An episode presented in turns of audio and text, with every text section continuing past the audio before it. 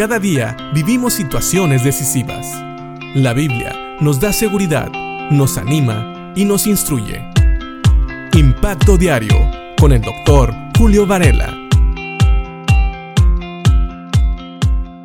¿Sabes lo que es un velador? Un velador es un centinela, un guardia, alguien que pasa la noche en vela cuidando, ya sea de una posesión o un lugar. Me gusta una definición de velar que encontramos en la Real Academia de la Lengua Española. Velar, dice aquí, es hacer centinela o guardia por la noche. También significa estar sin dormir el tiempo destinado de ordinario para el sueño o continuar trabajando después de la jornada ordinaria.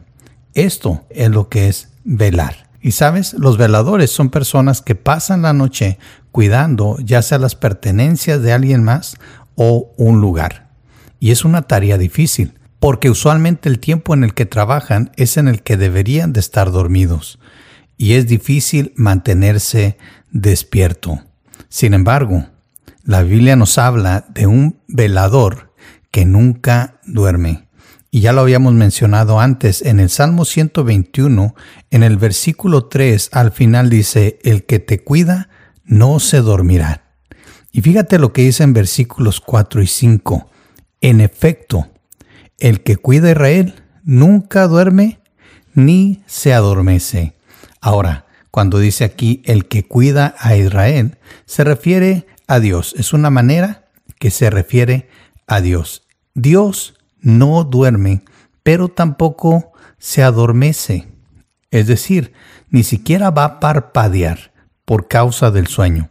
¿Sabes? Muchas veces durante el día, cuando estás trabajando y te empiezas a adormecer, empiezas tal vez a fallar en la labor que estás cumpliendo tus pensamientos no son tan claros, la velocidad en la que trabajas es diferente y puedes descuidarte y cometer errores. Pero Dios no se duerme, ni tampoco se adormece, no le da sueño. Es un Dios que puede mantenerse despierto todo el tiempo. Tal vez para nosotros eso es imposible, pero para Dios no. Por eso dice el versículo 5, Jehová es tu guardador, Jehová es tu sombra a tu mano derecha, o como lo dice también la nueva traducción viviente, el Señor mismo te cuida, el Señor está a tu lado como tu sombra protectora. Qué poderosas palabras son estas, como tu sombra protectora. ¿Sabes?